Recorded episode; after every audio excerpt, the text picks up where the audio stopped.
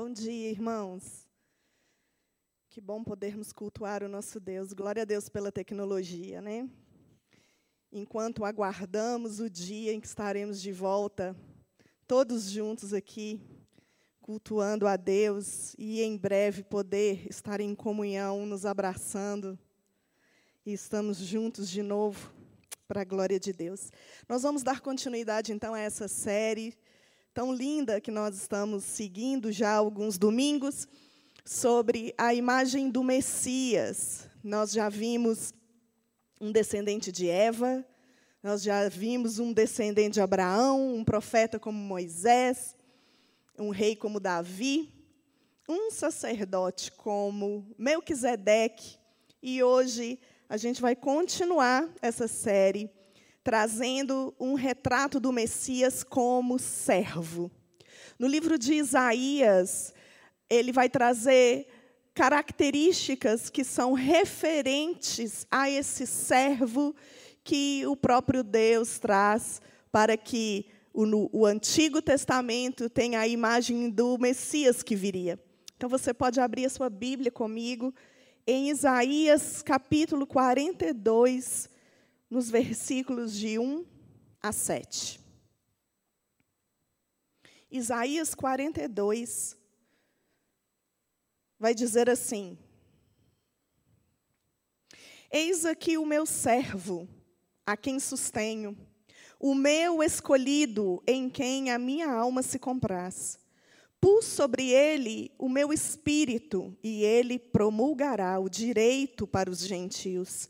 Não clamará nem gritará, nem fará ouvir a sua voz na praça.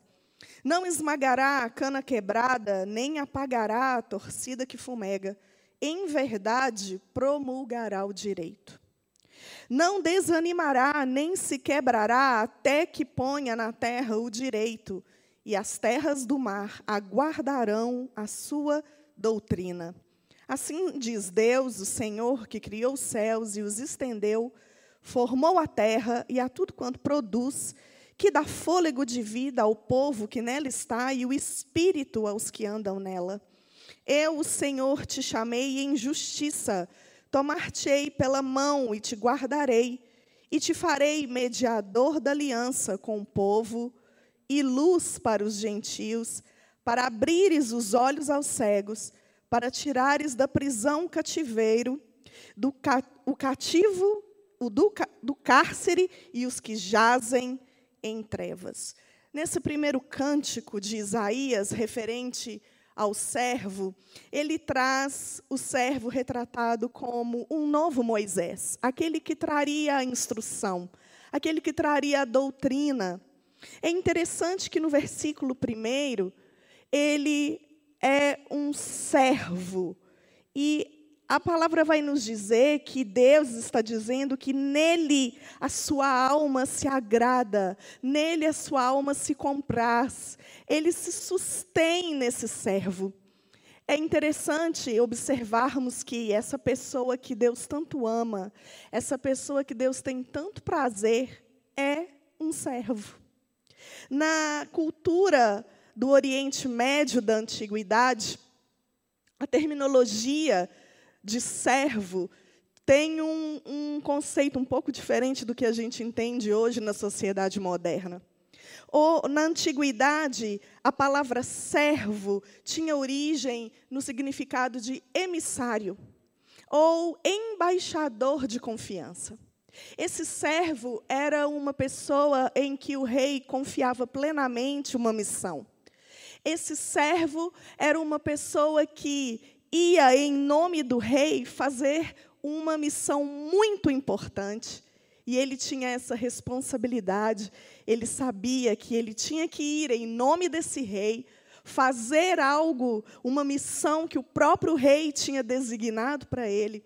Era um cargo muito importante. E hoje, com o decorrer do tempo, nós deturpamos tanto o significado da palavra servo. Às vezes a gente pensa que a palavra servo é uma palavra que diminui tanto aquilo que representa e o que a gente representa diante de Deus. Mas aqui no Antigo Testamento, o próprio Deus está dizendo que o Messias que viria seria um servo. Seria uma pessoa que viria em nome dele fazer uma, algo importante, uma atividade, uma missão que o próprio Deus designou e que Deus confiava. Deus ele se compraz e ele se alegra naqueles que são servos dele. E nessa manhã eu já quero trazer essa reflexão para, o nosso coração. Será que você tem sido um servo do Senhor? Será que eu e você, nesse tempo difícil de pandemia, estamos tão reclusos, num tempo de estarmos mais em família, em casa? Será que nós temos sido servos uns dos outros? Ou será que a cultura deste mundo tem colocado em nós uma cosmovisão de sermos servidos? Assim como em Isaías 42 está trazendo que o Messias que viria seria um servo, nós temos que aprender com Jesus a sermos servos também. É também interessante nós observarmos aqui no versículo 1 a presença da Trindade. Vai dizer assim, ó: Eis aqui o meu servo. O pai está falando do filho. E ele vai dizer: A quem eu sustenho, o meu escolhido, em quem a minha alma se compraz, e eu coloquei nele o meu espírito. Então, nesse versículo, há a presença da Trindade no Antigo Testamento. E aqui vem nos remeter à importância e o significado de sermos cheios do Espírito para cumprirmos a missão de sermos servos do Senhor hoje. O Espírito de Deus, ele vai nos capacitar a fazer aquilo que o Senhor nos designou a fazer. O embaixador vai em nome de alguém e nós vamos no nome do Senhor e nós somos capacitados pelo Espírito de Deus. Então, a partir do versículo 2, ele vai dizer que esse servo, ele tem algumas características. Ele não clamará, ele não gritará, não fará ouvir na praça sua voz. Então, esse servo não é um servo que faz um estardalhaço, ele não vem gritando em praça pública, ele não vem trazendo a atenção para si mesmo, mas ele é um servo manso, ele é um servo humilde, ele é um servo cavalheiro que bate na porta, e se alguém ouvir, ele entra e ceia com ele. Ele é um servo que gentilmente vai quebrantando os corações através do seu espírito, trazendo a luz da verdade do Evangelho. Ele diz que ele não vai desanimar, não vai quebrar até que se coloque diante da terra o direito. Ele é um servo que traz a justiça. Ele é um servo que traz a verdade da palavra de Deus no seu tempo. E ele é aquele que assim diz o Senhor, versículo 5: o Senhor que criou os céus, estendeu a terra, tudo que produz dá fôlego de vida, Ele é aquele que coloca o seu espírito e o espírito naqueles que andam nele. Nós temos essa certeza de que o Messias que está sendo anunciado aqui no Antigo Testamento é aquele que serviria as nações, serviria os povos em nome de de Deus. Então, esse primeiro ponto, essa primeira característica de servo, aqui em Isaías 42, vai nos trazer esse servo que ensina a doutrina, que traz a instrução, aquele que foi promulgado, aquele que foi colocado diante das nações para proclamar a verdade, para ser o segundo Moisés, aquele que era o verdadeiro Moisés. Moisés, nós vimos naquela, naquele dia sobre um profeta como Moisés, nós vimos que Moisés era uma sombra, né, uma tipificação de Cristo. E agora, esse Messias que a Bíblia tanto espera no Antigo Testamento, é aquele verdadeiro Moisés que, e que viria libertar o seu povo. Num segundo momento aqui, nós podemos observar que Mateus é um livro que sempre vai estar trazendo o Antigo Testamento para que com, é, provar que o que Jesus estava dizendo era uma realidade. Jesus sempre trazia pontos do Velho Testamento para dizer que a palavra estava sendo cumprida. E em Mateus, no capítulo 12, no versículo 15, ele vai dizer isso. Vamos abrir a nossa Bíblia lá. Deixa marcado aí, Isaías 42. E nós vamos abrir em Mateus 15. E Jesus ele vai trazer justamente essa passagem, dizendo que se cumpriu as escrituras. Mateus capítulo 15. Versículo, Mateus capítulo 12, versículo 15. Vai dizer assim: Mas Jesus, sabendo disto, afastou-se dali.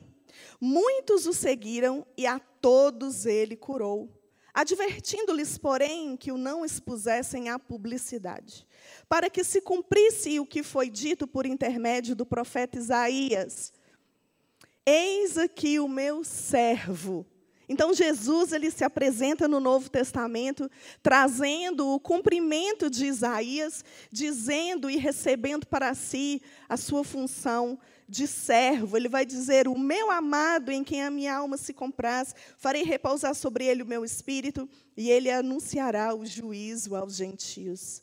Não contenderá nem gritará, nem alguém ouvirá nas praças a sua voz, não esmagará a cana quebrada, nem apagará a torcida que fumega, até que faça vencer o juízo. E no seu nome esperarão os gentios.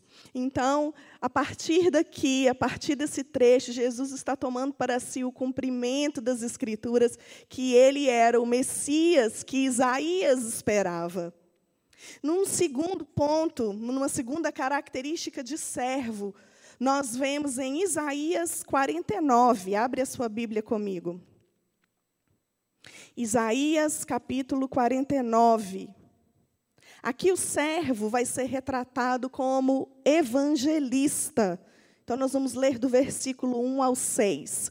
E ele vai dizer assim: Ouvi-me, terras do mar, e vós, povos de longe, escutai. O Senhor me chamou desde o meu nascimento. Desde o ventre de minha mãe fez menção do meu nome. Fez a minha boca como uma espada aguda, na sombra da sua mão me escondeu. Fez-me como uma flecha polida e me guardou na sua aljava. E me disse: Tu és o meu servo, és Israel, por quem hei de ser glorificado. Eu mesmo disse: debalde, tenho trabalhado inútil e vamente, gastei as minhas forças. Todavia, o meu direito está perante o Senhor, a minha recompensa, perante o meu Deus. Mas agora, diz o Senhor que me formou desde o ventre para ser o seu servo, para que torne a trazer Jacó e para reunir Israel a ele, porque eu sou glorificado perante o Senhor e o meu Deus é a minha força. Sim, diz ele, pouco é o seres meu servo, para restaurares as tribos de Jacó e tornares a trazer os remanescentes de Israel. Também te dei como luz para os gentios, para seres a minha salvação até a extremidade da terra. Nesse trecho de Isaías 49, o Messias, ele é retratado como um servo evangelista. E aqui a ênfase está em povos distantes. No versículo 1 vai dizer: Ouvi-me, terras do mar, e vós, povos de longe. Aqui Isaías está trazendo uma profecia dizendo que não era apenas o povo de Israel que seria beneficiado com a vinda do Messias, mas toda a terra, até a extremidade da terra, a salvação e a justiça seria uma realidade através do Messias que viria. Ele diz que desde o ventre ele foi chamado para que ele tivesse uma espada aguda na sua boca, assim diz o versículo 2. A espada aguda, afiada em Apocalipse vai dizer isso, que Jesus tem uma espada em sua boca. Ele vai dizer que é a palavra, é a mensagem do evangelho. Hoje essa espada fiada essa mensagem que alcança todos os povos é poderosa para trazer a salvação e a libertação de todos os povos. Ele também se coloca como uma flecha polida na sua aljava, na aljava de Deus. E a flecha, ela tem a característica de alcançar lugares longes e lugares certeiros, aonde existe um propósito de Deus para que o evangelho chegue e alcance aqueles povos não alcançados. É muito interessante quando nós percebemos no versículo 4 e 5 ele vai dizer que o trabalho parece ser inútil, o trabalho parece ser cansativo, ele gastou todas as forças, mas aí o Senhor vai responder, ele vai dizer: Mas agora diz o Senhor que me formou, desde o ventre, o Senhor então vai trazer essa realidade, ele vai dizer que eu sou glorificado perante o Senhor, e o meu Deus é a minha força. O propósito desse servo é fazer a vontade de Deus e, ser e fazer com que Deus seja glorificado através da vida dele. Esse servo não faz o seu trabalho, o, o, esse servo não faz algo que é dele, mas esse servo é um embaixador que vai fazer com que o propósito de Deus, o seu rei, seja um propósito que seja estabelecido na terra. E assim esse rei, assim esse Deus, ele vai ser glorificado. Você tem glorificado Deus na terra? Você tem glorificado seu rei nesse tempo de pandemia? Você tem exaltado o nome do Senhor servindo as nações, a começar pela sua casa? Então o versículo 6 vai dizer: Sim, diz ele, pouco é o seres meu servo para restaurares a tribo de Israel. Então, Deus começa com a missão em Israel. Assim Jesus veio, nós vemos nos evangelhos, nos quatro evangelhos, Jesus dizendo que ele veio para os de Israel, mas era necessário que o Espírito viesse e que os apóstolos fossem para cada canto e o evangelho então fosse alcançado por todas as nações. Ele vai dizer também a trazer os remanescentes de Israel. Há um povo remanescente que ainda está sendo alcançado por Deus em toda a terra. E ele vai dizer que eu te dei como luz para os gentios. Esse trecho, esse versículo 6, foi o trecho em Atos, capítulo 13, que Paulo colocou e estabeleceu para defender o seu chamado como o apóstolo dos gentios. Jesus ele vem não apenas para um povo restrito, para uma, um DNA específico, mas Jesus vem, a salvação vem estendida para todo aquele que nele crê. E ele estabelece o apóstolo Paulo, então, no Novo Testamento, para que o apóstolo seja esse apóstolo com um coração tão, tão voltado, para que hoje eu e você, independente da nossa etnia, independente se você é um judeu de sangue ou se você é realmente um brasileiro, você pode ter a salvação através de Cristo Jesus, porque um povo, porque uma pessoa, porque Jesus olhou para mim e para você desde a fundação do tempo. Aleluia. Uma terceira característica desse servo está lá em Isaías, capítulo 50, versículos 4 e 5. É só virar a página. Isaías 50, 4 e 5 vai dizer assim: O Senhor Deus me deu língua de eruditos, para que eu saiba dizer boa palavra ao cansado. Ele me desperta todas as manhãs, desperta-me o ouvido, para que eu ouça como os eruditos. O Senhor Deus me abriu os ouvidos, e eu não fui rebelde, eu não me retraí. Aqui em Isaías 50, o servo ele é retratado como discípulo. É interessante que quando a gente observa o início do capítulo 50, Deus está trazendo uma realidade de carta de divórcio. É como se Israel fosse repudiada e é, é, ele teve essa questão da apostasia e pecou e foi contra o seu marido, que é Deus. Mas aqui em Isaías 50, o Senhor vai dizer que não vai abandonar Israel para sempre. Haverá um tempo em que esse Messias virá para restaurar o povo remanescente. E ele virá como um discípulo, como alguém que aprende. Aqui no versículo 4 vai dizer que o Senhor Deus deu para esse Messias língua de erudito.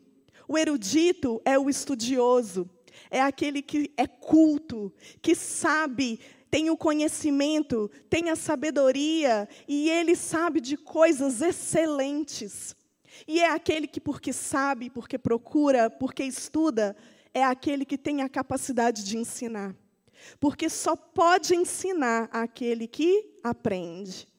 É interessante que você só pode multiplicar aquilo que você realmente é. Se você é um discípulo, então você vai gerar discípulos. Mas se você não é um discípulo, como você vai fazer discípulos? Nós vemos no, em Mateus, no final do livro, Jesus dizendo isso: vá, ide, fazei discípulos de todas as nações. Mas para a gente poder ir e fazer discípulos, eu primeiro preciso ser uma. Você precisa ser um. Não tem como a gente multiplicar algo que a gente não vive. Jesus está nos dando exemplo, o Messias está trazendo aqui essa realidade de que Jesus, o Messias do Novo Testamento, seria esse homem, essa pessoa que teria língua de erudito, para que eu saiba dizer boa palavra. Você tem dito boa palavra durante esses dias? O que tem saído da sua boca? O que você tem ensinado nesse tempo? Será que o que tem saído de você tem sido ensinamento da palavra? Será que você sempre tem uma resposta edificadora, edificante para aqueles que chegam chorando perto de você por causa do desespero dos nossos dias? Ou você é aquele que também não tem algo para entregar? O que, que você carrega? Você só pode carregar algo para dar se você tem. E Jesus aqui é retratado, o Messias aqui é retratado como uma pessoa que é erudita, que aprende e sempre vai ter uma boa palavra alcançado. É só você olhar para o lado. Talvez dentro da sua própria casa, você vai ver muitas pessoas cansadas. E talvez você não está tendo uma boa palavra, porque você não tem se debruçado a estudar a palavra de Deus durante esses dias. Talvez o que você tem preenchido a sua mente são internet, redes sociais, jornais que só trazem notícias ruins, mas você não tem tirado um tempo do seu dia para ser um discípulo, um talmidim do Senhor. Hoje pela manhã eu recebi uma mensagem dizendo: Miriam, que essa manhã você seja como Maria e não Marta. E eu fiquei refletindo sobre essa mensagem e eu quero trazer ao seu coração. Talvez os muitos afazeres, as muitas atividades que a pandemia nos trouxe, tenham tirado você do lugar de ouvir a voz do Senhor. A melhor parte tem sido tirada de você, porque você está preocupado com muitas coisas. É tempo de pararmos, assentarmos e aquietarmos para aprender com o Mestre. No versículo 5 ainda vai dizer que ele desperta, ele me desperta todas as manhãs. Desperta-me o ouvido para que eu ouça como os eruditos. Talvez você está aí na sua casa ouvindo essa palavra, mas ouvindo com um pensamento tão longe. Talvez você está aí preocupado com o almoço, preocupado com tantas outras coisas, com as contas que tem que pagar amanhã. Mas aqui o Messias é retratado como uma pessoa que tem os ouvidos de erudito. Sabe o que é ouvido de erudito? É aquela pessoa que está com os ouvidos atentos e não quer perder nada. É aquela pessoa que está ansiosa por ouvir, ansiosa por aprender. Ela não vê a hora de chegar o tempo de, de estar debruçado e ouvir o Mestre. Ser discípulo é ter um coração desejoso para aprender.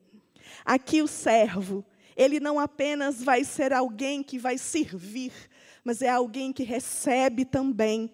Porque se você não recebe aquilo que Deus traz para você, é impossível você poder multiplicar para as pessoas que estão à sua volta.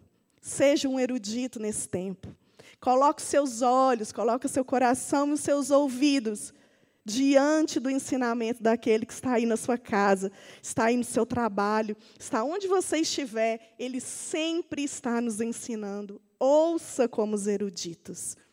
Então, um ponto 4 e última característica que Isaías vai trazer em relação a esse servo está lá em Isaías 52, versículo 13.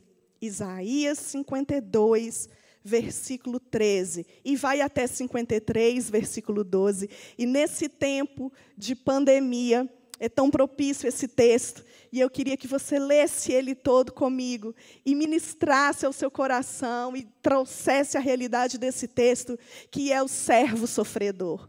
Esse servo que viria e sofreria para que a bênção, para que os benefícios da cruz fossem uma realidade para mim e para você nessa manhã. Isaías 52, versículo 13, vai dizer assim: Eis que o meu servo procederá com prudência, será exaltado e elevado, e será muito sublime.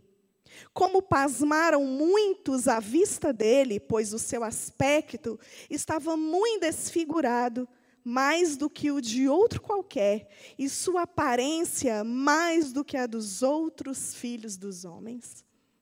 Assim cansará, causará admiração às nações, e os reis fecharão a sua boca por causa dele, porque aquilo que não lhes foi anunciado verão, e aquilo que não ouviram entenderão. Capítulo 53. Quem creu em nossa pregação? E a quem foi revelado o braço do Senhor? Porque foi subindo como renovo perante ele, e como raiz de uma terra seca, não tinha aparência nem formosura. Olhámo-lo, mas nenhuma beleza havia que nos agradasse. Era desprezado e o mais rejeitado entre os homens, homem de dores, e sabe o que é padecer e como um de quem os homens escondem o rosto, era desprezado e dele não fizemos caso. Certamente, Ele tomou sobre si as nossas enfermidades e as nossas dores, levou sobre si e nós o reputávamos por aflito, ferido de Deus e oprimido. Mas Ele foi transpassado pelas nossas transgressões e moído pelas nossas iniquidades. O castigo que nos traz a paz estava sobre ele, e pelas suas pisaduras nós fomos sarados. Todos nós andávamos desgarrados como ovelhas, cada um se desviava pelo caminho. Mas o Senhor fez cair sobre ele a iniquidade de todos nós. Ele foi oprimido e humilhado, mas não abriu a boca, e como cordeiro foi levado ao matadouro. E como ovelha muda perante os seus tosqueadores, ele não abriu a boca. Por juízo o opressor foi arrebatado, e de sua linhagem quem dela cogitou? Porquanto foi cortado da terra dos viventes. Por causa da transgressão do meu povo foi ele ferido. Designaram-lhe a sepultura com os perversos, mas com o rico esteve na sua morte, posto que nunca fez injustiça, nem dolo algum se achou na sua boca. Todavia, ao Senhor agradou moê-lo, fazendo-o enfermar. Quando der ele a sua alma como oferta pelo pecado, verá a sua posteridade e prolongará os seus dias, e a vontade do Senhor prosperará nas suas mãos. Ele verá o fruto do penoso trabalho de sua alma e ficará satisfeito. O meu servo, o justo, com seu conhecimento, justificará muitos, porque as iniquidades deles levará sobre si. Por isso eu lhes darei muitos como a sua parte, e com os poderosos repartirá ele o despojo, porquanto derramou a sua alma na morte foi contado com os transgressores, contudo, levou sobre si o pecado de muitos e pelos transgressores intercedeu. Aleluia! Que texto poderoso! Esse servo, retratado aqui, é um servo que entregou a vida por mim e por você. Lá no Éden, quando Deus chegou no lugar do encontro, não viu Adão e Eva ali no momento do discipulado. Eles estavam escondidos, então Deus chama Adão, onde você está? Não era porque Deus não sabia o local, a localização geográfica, mas era porque Deus queria chamar Adão a atenção de que ele tinha se desposicionado do lugar do discipulado, porque ele tinha pecado. Então, quando Deus pergunta a Adão o que ele fez, o que Adão diz, ele vai dizer: Foi a mulher que o Senhor me deu. Ele culpa a mulher e ele culpa Deus também por ter dado aquela mulher. Adão tinha que ter se sacrificado por Eva. Ele tinha que ter entrado na frente e dizia assim, ter dito: a culpa foi minha. Eu devo, eu devo morrer. A morte deve entrar por minha causa, porque eu não guardei o jardim, eu não guardei a minha esposa. Mas veio um segundo Adão. Esse servo, ele se colocou à nossa frente e disse: e Eu morro por eles. Você hoje tem vida eterna se você crê nele, nesse sacrifício tão vicário, tão suficiente. E você recebe no seu coração todos os benefícios da cruz. Talvez você esteja com enfermidade, você esteja com Covid, algum familiar seu esteja. Talvez seja uma depressão por esse tempo que nós estamos vivendo. Nós temos uma realidade espiritual aqui. Você tem os benefícios da cruz e nós cremos que o Senhor faz milagre hoje. Nós cremos que esse servo veio, nós cremos que esse servo morreu, mas ele ressuscitou e ele vive e hoje, Ele está aqui no nosso meio, através do Seu Santo Espírito, fazendo novos discípulos, fazendo com que nações de todas as extremidades da terra se juntem a Ele nós vimos lá em Isaías 42 e 49, o servo dizendo: Mas eu sou apenas um servo. Será que o meu trabalho, eu sou, é, é tão pequeno? Então aqui nós vimos Deus falando, o Senhor falando para o servo: Ele verá o penoso trabalho, o resultado desse penoso trabalho. E eu e você, essa manhã, somos o resultado disso. Você pode ter esperança nessa manhã. Porque tudo aquilo que o Senhor fez, tudo aquilo que ele se entregou, morreu, ressuscitou, para que você hoje pudesse ter acesso à sala do trono, é uma realidade e já valeu a pena. E eu quero nos perguntar essa manhã, para a nossa reflexão: será que nós temos vivido diante dessa realidade? Será que nós temos encarado esse tempo de pandemia sabendo que o nosso Deus já venceu todas as coisas.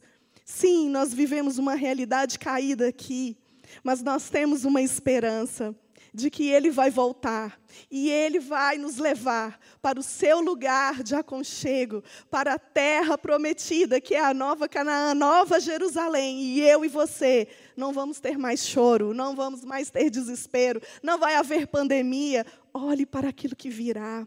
Coloque as suas esperanças no Senhor essa manhã. Esse Messias servo, que foi sofredor, para que eu e você pudéssemos viver nesse tempo difícil com esperança. É interessante que, lá em Atos, no capítulo 8, Filipe estava num avivamento. As pessoas estavam se convertendo, o Espírito vinha e mais de duas mil, três mil pessoas se convertiam.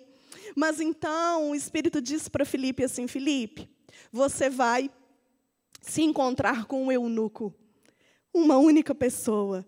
Ele está então andando por um caminho, está lendo Isaías 53, e ele não está entendendo o trecho. Saia do avivamento e vá, Felipe. Sabe o que acontece? Às vezes a gente fica esperando algo muito estrondoso e a gente quer ver um mover muito maravilhoso, a gente quer estar no centro disso. Mas às vezes o Senhor está nos mostrando eunucos.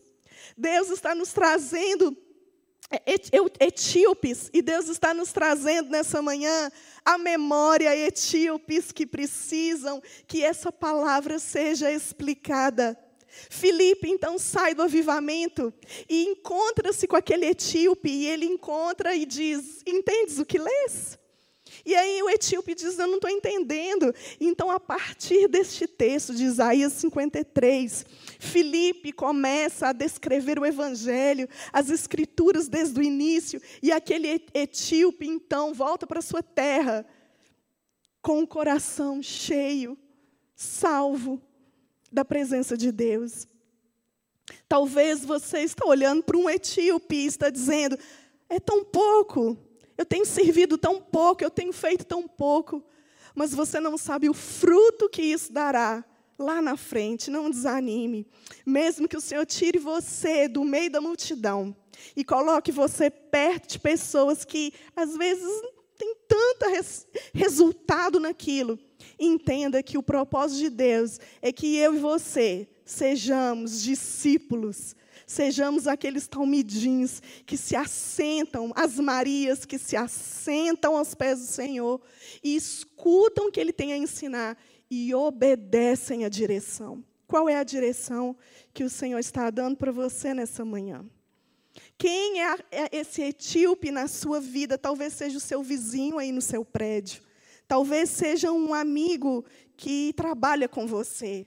E talvez você diga: nossa, só essa pessoa, eu tenho que gastar o meu tempo, eu tenho que chamar para um discipulado, eu tenho que fazer uma chamada de vídeo.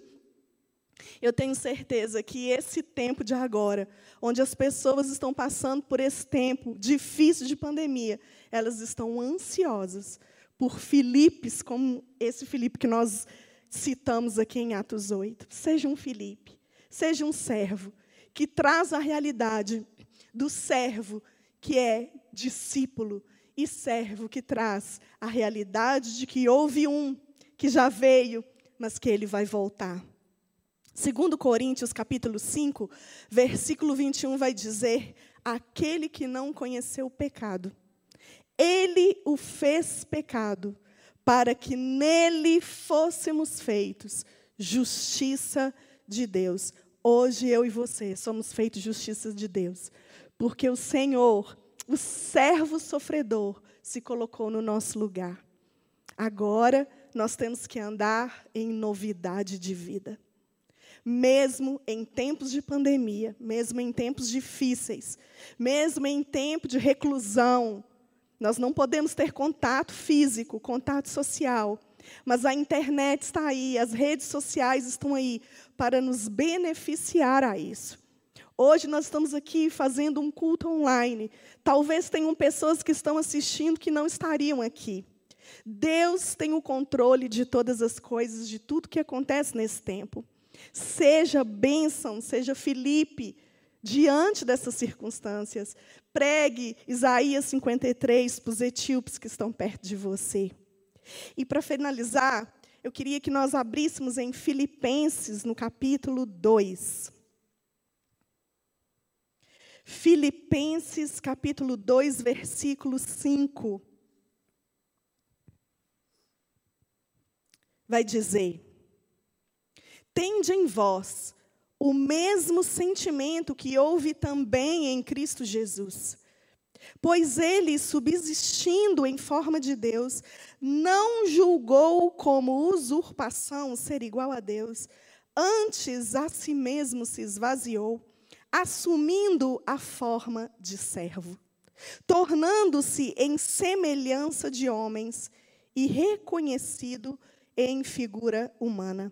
A si mesmo se humilhou, tornando-se obediente até a morte e morte de cruz, pelo que também Deus o exaltou sobremaneira e lhe deu o nome que está acima de todo nome, para que o nome de Jesus se dobre todo joelho, nos céus, na terra e debaixo da terra.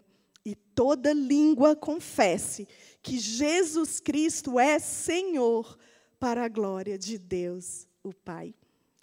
O apóstolo Paulo aqui está trazendo uma realidade. O exemplo de Cristo na humilhação, como servo sofredor, aquele que se esvaziou, aquele que se rebaixou para que nós pudéssemos o conhecer, o ver e ter acesso à salvação. Nós temos que seguir o seu exemplo. Nós temos que nos esvaziar. Nós temos que colocar diante do Rei que estamos aceitando sermos esses embaixadores de confiança. Ser servo desse Rei é um privilégio. Ser servo desse Rei também é uma responsabilidade. O que você tem feito durante esses dias? Que tipo de serviço você tem prestado primeiro nos da sua casa? Será que a sua casa há uma briga em comum, que é quem serve primeiro? Será que na sua casa a discussão que é comum é: hoje quem vai lavar a vasilha sou eu? Hoje quem vai lavar o banheiro sou eu? Hoje quem vai trocar a fralda do filho sou eu? Ou será que a gente tem jogado as coisas para o outro como se os outros tivessem a obrigação de nos servir? Que essa palavra, meus irmãos, traga essa reflexão no nosso coração. A gente precisa refletir Cristo. E não tem como refletir Cristo se nós não formos servos. Segundo Timóteo, capítulo 2, abra lá comigo. A gente vai voltar aqui mais uma vez em Filipenses também, você pode deixar marcado. Mas no 2 Timóteo, capítulo 2, versículo 24 a 26, vai dizer assim: Ora, é necessário que o servo do Senhor não viva a contender. E sim, deve ser brando para com todos, apto para instruir, paciente, disciplinando com mansidão os que se opõem, na, na expectativa de que Deus lhes conceda não só o arrependimento para conhecerem plenamente a verdade. Vamos ler mais uma vez. Ora, é necessário que o servo do Senhor não viva a contender. Nós vimos lá em Isaías 42 que o servo era humilde, era manso, ele não gritava nas praças, ele tinha uma característica calma, trazia paz.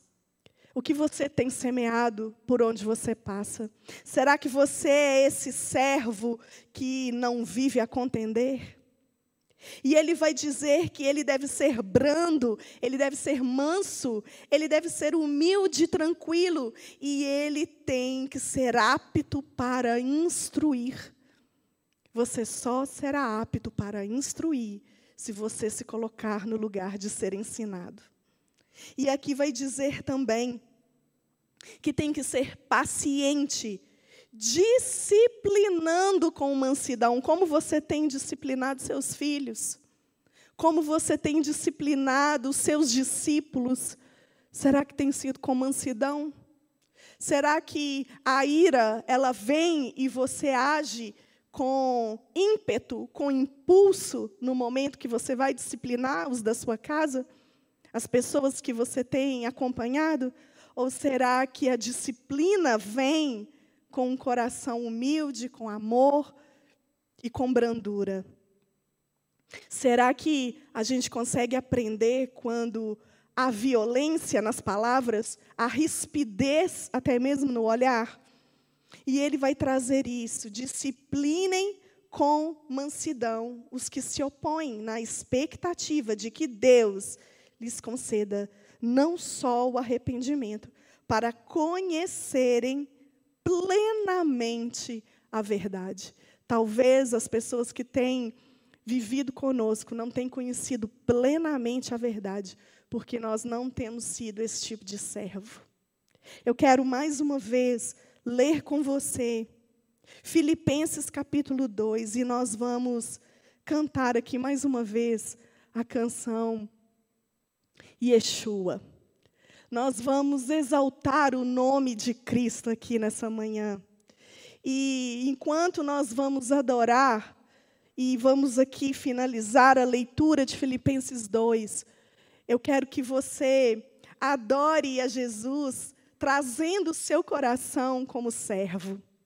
Coloque-se à disposição para dizer: Senhor, essas características que eu aprendi essa manhã. Em Isaías 42, o Senhor veio como aquele que traz a instrução. Em Isaías 49, como um evangelista que alcança todos os povos. Em Isaías 50, como um discípulo. E agora, em Isaías 53, como aquele que se colocou no lugar da humanidade e sofreu e morreu para que a vida pudesse vir a todos nós. Eu quero ser um servo. Eu quero ser esse embaixador de confiança eu quero ir aos etíopes. Eu quero estar junto, mesmo que seja uma única pessoa. Eu quero servir o teu reino. E vamos ler mais uma vez Filipenses 2, versículo 5. Tende em vós o mesmo sentimento que houve também em Cristo Jesus. Qual foi o sentimento que houve? Ele, subsistindo em forma de Deus, não julgou como usurpação o ser igual a Deus. Antes, a si mesmo se esvaziou, assumindo a forma de servo. O servo que foi retratado em Isaías, ele veio, ele foi uma realidade ele cumpriu o seu ministério e continua cumprindo através do seu espírito dentro de nós. Jesus quer que os embaixadores dele assumam o seu posto de serem aqueles que ministram na vida de outras pessoas. Aqui está dizendo, ele então, tornando-se semelhante a homens, e reconhecendo-se em figura humano, humana, a si mesmo se humilhou. Você já se humilhou? Você já colocou a sua alma em contrição, em quebrantamento e abriu mão das suas verdades e das suas razões para que você seja um servo excelente nesses dias? Talvez o orgulho, Talvez as pessoas à sua volta tenham tido comportamentos e feriu você, e você pensa, mas eu não consigo servir a quem me feriu. Mas olhe para Jesus. Olhe para Jesus essa manhã, Ele é o nosso exemplo. Ele foi traído, ele foi humilhado e ele se entregou voluntariamente. Nessa manhã e nesse tempo que se chama hoje, o Senhor quer e nos chama para esse ministério. Serviço. Sirva-os da sua casa. Pergunte o que precisam. Pergunte se eles precisam de alguma coisa. O que eu posso fazer por você hoje? Às vezes a gente espera tanto que o outro faça, o outro faça, mas esse ensinamento dessa imagem do Messias no Antigo Testamento dessa semana, ela vem nos chacoalhar para nos dizer: não, o Evangelho nos ensina a olhar o outro superior a você mesmo. Então aqui vai dizer: ele foi obediente até a morte e morte de cruz.